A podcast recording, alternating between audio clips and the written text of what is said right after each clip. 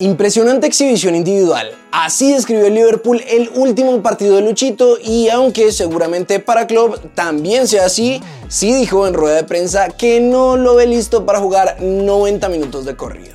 Ya en el partido previo, cuando entró, fue realmente agradable de ver le dimos con suerte tiempo suficiente para que todo pueda acoplarse. Estuvo entrenando por un tiempo, comenzó muy bien en el entrenamiento y luego, como es después de una de las lesiones a largo plazo, puedes ver que el nivel de potencia disminuyó ligeramente y luego carecen de nitidez aquí y allá.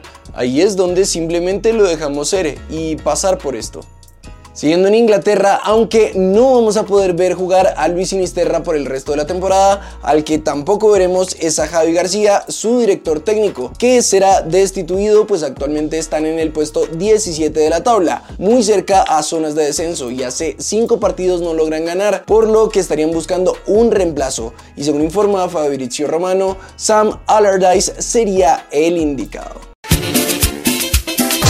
Pasando con los nuestros, hoy en España podíamos tener duelo de colombianos, pero el Livelton sigue lesionado y no pudo estar en el partido contra Almería, que con Luis Suárez los 90 minutos se llevó los 3 puntos, y así confirmaron el descenso del Elche a la segunda división. En Francia, Iber Machado también sigue en recuperación y el Lens ganó por la mínima. En cuanto a la participación de los nuestros en torneos internacionales, hoy Tolima recibió a Sao Paulo en Ibagué buscando conseguir el liderato del grupo de la Sudamericana. Sin embargo, los brasileños vinieron con toda y presionaron desde el arranque a nuestro equipo y vimos un partido muy reñido. Por eso tuvimos más tarjetas en el encuentro que otra cosa, pues el marcador no se movió y se repartieron los puntos, colocando a Tolima como segundo en la tabla a falta del otro partido del grupo. En la Libertadores tuvimos un encuentro muy diferente, pues Nacional recibió a Olimpia en el Atanasio y a los 26 Dorlan Pavón adelantaba al equipo de nuestro país. Empezando la segunda mitad, Cardoso empató las cosas, pero Cristian Castro al 65 nuevamente le dio la ventaja nacional, pero no duraba mucho y a los 13 minutos Facundo marcó el segundo de Olimpia. Al 95, Romero de los visitantes salió expulsado, pero no hubo tiempo para más y todo se acabó en un empate a dos. En otro partido de esta competencia, Fluminense recibió a River y le dieron un bailezote de la mano de John Arias, que marcó un doblete y por supuesto le dio una asistencia a Germán Cano y ganaron 5-1. Una locura sin duda lo que está haciendo John Arias en Brasil.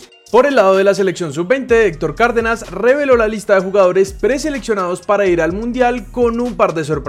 La principal es la inclusión de Oscar Cortés, y aunque anoche Millonarios publicó en sus redes que no prestarían al jugador, la prensa de nuestro país asegura que cambiaron su postura en el club, que Oscar sí jugará con la selección y que el viernes llegará a la concentración en Cali. En la lista también tenemos a Alexei Rojas, que sí fue prestado por el Arsenal, al igual que Yacer Asprilla por el Watford. John Hader Durán también se encuentra en esta lista a pesar de que los rumores aseguraban que no lo prestarán. Aunque eso sí, recuerden que estos son los preseleccionados y seguramente en los próximos días veremos cambios. Sin embargo, les contamos el resto de la lista. Están Castillo Manjoma, Andrés Salazar, Daniel Luna, Esteban Pedroso, Devan Tantón, Edier Campo, Fernando Álvarez, Gustavo Puerta, Isaac Zuleta, Camilo Torres, Haider Vélez, Jorge Cabezas, Mateo Mejía, Andrés Castilla, Juan Castillo, Andrés Palacios, Kevin Mantilla, Miguel Angulo, Luis Marquínez, Miguel Monsalve y Tomás Ángel.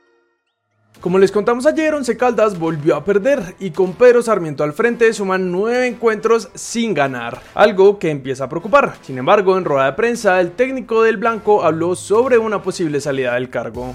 Me iría si el trabajo de nosotros y de ellos fuera malo. El resultado es malo, tienen toda la razón. He estado por situaciones mucho más difíciles que esta y puede mirar la historia de mi vida y no le he sacado el cuerpo a nada. Aquí sigo porque tengo bien puestas las que sabemos. Si el periodismo me quiere sacar, no me voy a ir. Aquí me saca el presidente y el dueño del equipo. Que quede eso absolutamente claro, que no le tengo miedo a nada. Con el cierre de esta fecha, el grupo de los 8 quedó así. Águilas Doradas es líder con 32 puntos, segundo Millonarios con 29 y tercero América con 28. Más atrás vienen Chico y Alianza Petrolera con 27, Nacional es sexto con 25 y cerrando el grupo están Junior y Santa Fe. Terminamos contándoles que Yacer Asprilla aprovechó la convocatoria de la Sub-20 para volver al Polideportivo Sur de Envigado y visitar a sus ex compañeros en el partido contra Huila, que desafortunadamente terminaron perdiendo. Y aunque algunos dudaban de su presencia allí, el mismo Yacer compartió esta historia en su Instagram mostrando que estaba apoyando a su ex equipo desde la tribuna. Tigres versus Unión Magdalena y Alianza contra Orso Marzo son los partidos de hoy en los 16 de final de Copa Colombia. Juan Otero marcó gol en la victoria del Sporting en la segunda división de España. El DIM confirmó la baja de Felipe Pardo por el resto de la temporada debido a una lesión en el hombro izquierdo. Cracks, hoy no hay comentario destacado, pero sí hay buena noticia y es que salió nuevo capítulo en Si Me Estima, que es el podcast que tenemos junto a mi primo y otro amigo, donde hablamos de fútbol pues tranquilamente entre panas y demás. Y el tema de hoy está bueno, si el fútbol está muriendo, cómo influyó la Kings League a todo esto, si quieren saber nuestra opinión o vernos en un contexto, como ya dije, más relajado, pues vayan y lo ven en eh, el video que está apareciendo pues acá en pantalla. Nos vemos entonces, recuerden que siempre leemos todas sus opiniones por allá abajo y que nos vemos mañana en un siguiente video.